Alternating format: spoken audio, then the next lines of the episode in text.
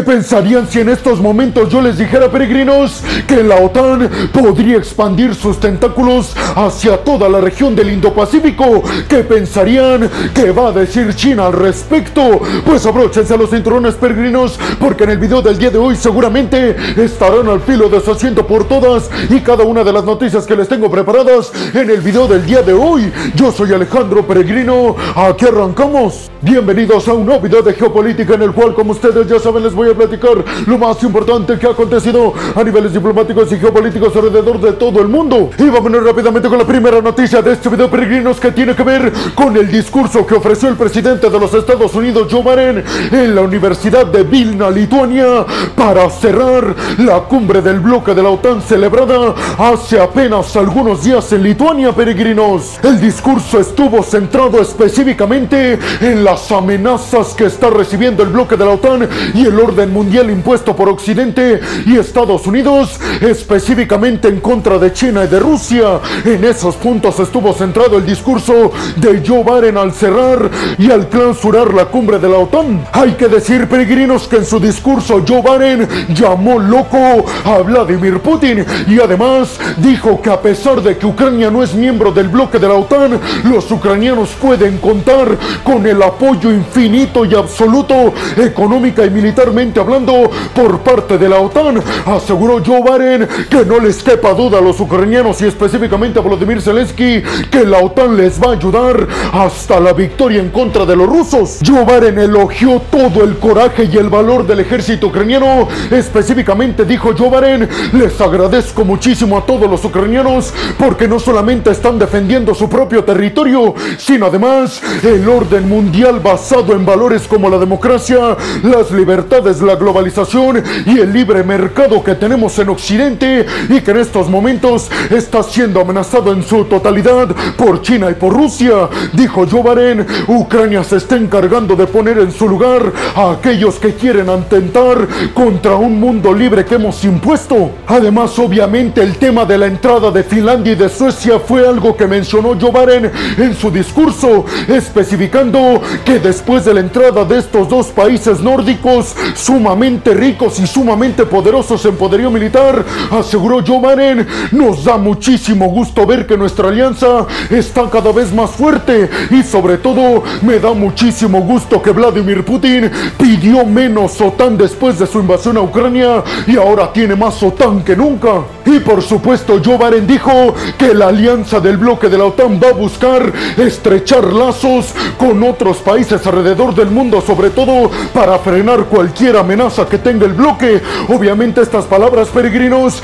estuvieron dirigidas hacia China, Corea del Norte e Irán. Joe Biden dijo específicamente que Vladimir Putin esperaba que después de su invasión a Ucrania el bloque estuviera muy dividido en su postura frente a Rusia, pero especificó Joe Biden, en ningún momento en la historia hemos estado tan unidos como en estos momentos en contra de los tiranos como Vladimir Putin. Debido a su avaricia de poder y de territorio, aseguró Joe Biden, Vladimir Putin hoy está más aislado que nunca. Estados Unidos especificó que el consenso que alcanzaron todos los miembros de la OTAN es hacer que las amenazas que tenga el bloque y el mundo libre sean acabadas, específicamente refiriéndose a los cuatro países ya mencionados anteriormente, China, Rusia, Corea del Norte e Irán. ¿Ustedes qué piensan, peregrinos? ¿Creen realmente que sea cierto esto que aseguró Joe Biden con respecto a que Vladimir Putin esperaba que la OTAN se dividiera por su postura frente a Rusia debido a su invasión a Ucrania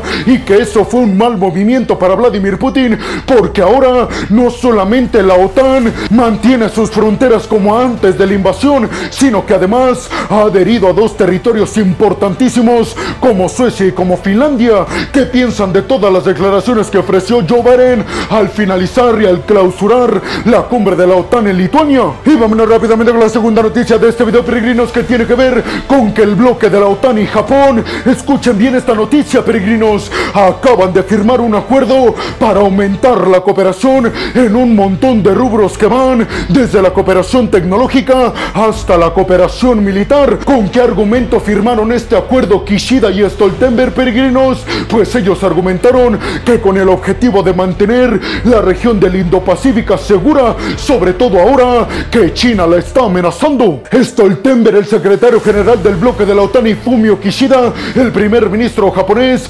especificaron que este acuerdo aumentará los lazos entre Japón y el bloque de la OTAN en términos como los tecnológicos, en el ámbito económico y militar, sobre todo para hacerle cara a los tentáculos que cada día más está expandiendo China en el Indo-Pacífico. ¿Qué significa este acuerdo entre Japón y la OTAN, peregrinos? Pues básicamente que el bloque de la OTAN tendrá que concentrarse todavía más militar y económicamente hablando en la región del Indo-Pacífico y Japón a su vez tendrá que permitir la entrada y sobre todo mayor coordinación precisamente en estos temas en el ámbito tecnológico, económico y militar con el bloque occidental. Más que nada, peregrinos, véanlo así. Este acuerdo tiene el objetivo de frenar de tajo a China. Stoltenberg dijo que este acuerdo es sumamente necesario después de que desde hace varios años China está aumentando cada día más su poderío militar dentro del territorio del gigante asiático, pero además está expandiendo sus tentáculos militares en el estrecho de Taiwán, alrededor de la isla taiwanesa, en el mar de la China meridional y en general en el sur del Indo-Pacífico con la firma de acuerdos de seguridad con las Islas Salomón. Por eso dijo Jan Stoltenberg, necesitamos que la OTAN empiece a aumentar su presencia en el Indo-Pacífico para hacer de este mundo un lugar más seguro. Además especificó Jan Stoltenberg que ningún socio de la OTAN no miembro del bloque está tan cerca de la OTAN como Japón y aunque hay que decirlo peregrinos, no hablaron nada sobre una futura adhesión por parte de Japón al bloque, pero tampoco descartaron esta posibilidad. ¿Ustedes qué piensan peregrinos? ¿Creen realmente que el bloque de la OTAN pretende expandir sus tentáculos al Indo-Pacífico para frenar a China o creen que tiene intenciones hegemónicas para perpetuar un status quo que en estos momentos está siendo amenazados por parte de China? Y vámonos rápidamente con la tercera noticia de este video peregrinos que tiene que ver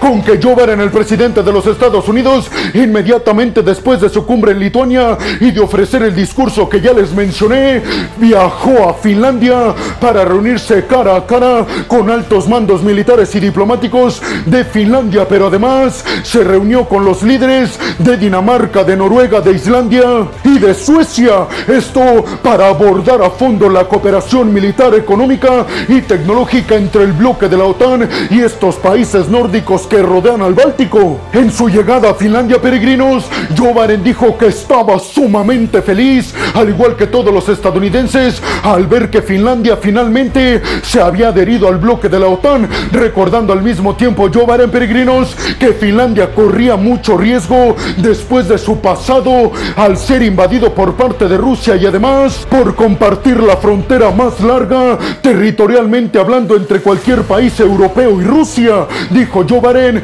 era necesario absolutamente que Finlandia estuviera segura y nunca va a estar más segura que de nuestro lado del bloque de la OTAN. Además, peregrinos, Joe Biden dijo que con la entrada de Suecia y Finlandia, la OTAN finalmente va a lograr perpetuar sus objetivos en el mar Báltico y sobre todo en la región del Ártico. Más que nada, peregrinos, enfocándose a disminuir la influencia de Rusia en el mar Báltico y a evitar que la influencia de China y de Rusia crezca en el Ártico. Joe Biden además dijo que en estos momentos la OTAN es más fuerte que nunca y dijo, no creo que en la historia del bloque de la OTAN el bloque haya sido tan poderoso como en estos momentos en el que se nos ha sumado Finlandia y que esté a punto de sumarse Suecia como nuevo miembro. En total, peregrinos, la OTAN ya tiene 32 países en sus filas. Además, Joe Biden dijo que Estados Unidos junto a estos países nórdicos iba a firmar acuerdos tecnológicos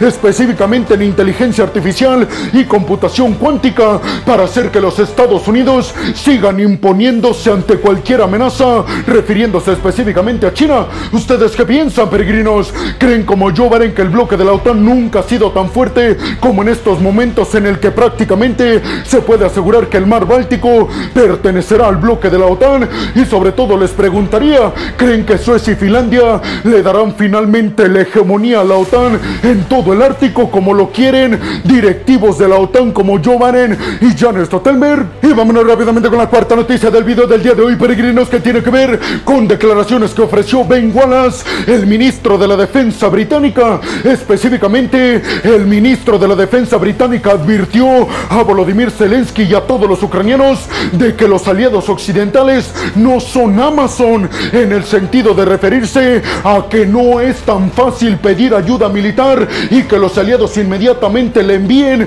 sin peligro a quedarse sin reservas. Especificó Ben Wallace, nosotros pedimos dos cosas a Ucrania. Primero, que nos agradezcan por toda la ayuda que les hemos brindado, pero además que cosechen mejores triunfos en el campo de batalla, porque nuestros recursos no son infinitos como podrían pensar en Ucrania. Unas declaraciones peregrinos que obviamente cayeron muy mal y muy sorpresivas para Volodymyr Zelensky, quien dijo que no entendía las declaraciones realmente de Ben Wallace, porque Zelensky y todos los ucranianos siempre han manifestado su agradecimiento total y absoluto a todos los miembros del bloque de la OTAN, pero específicamente al Reino Unido comandado en estos momentos por el primer ministro británico Rishi Sunak. ¿Ustedes qué piensan, peregrinos? ¿Creen que de alguna forma Volodymyr Zelensky es malagradecido como lo dejó entrever Ben Wallace, el ministro de la Defensa británica? Y vámonos rápidamente con la quinta noticia de este video, peregrinos, que tiene que ver con que finalmente China se acaba de manifestar al respecto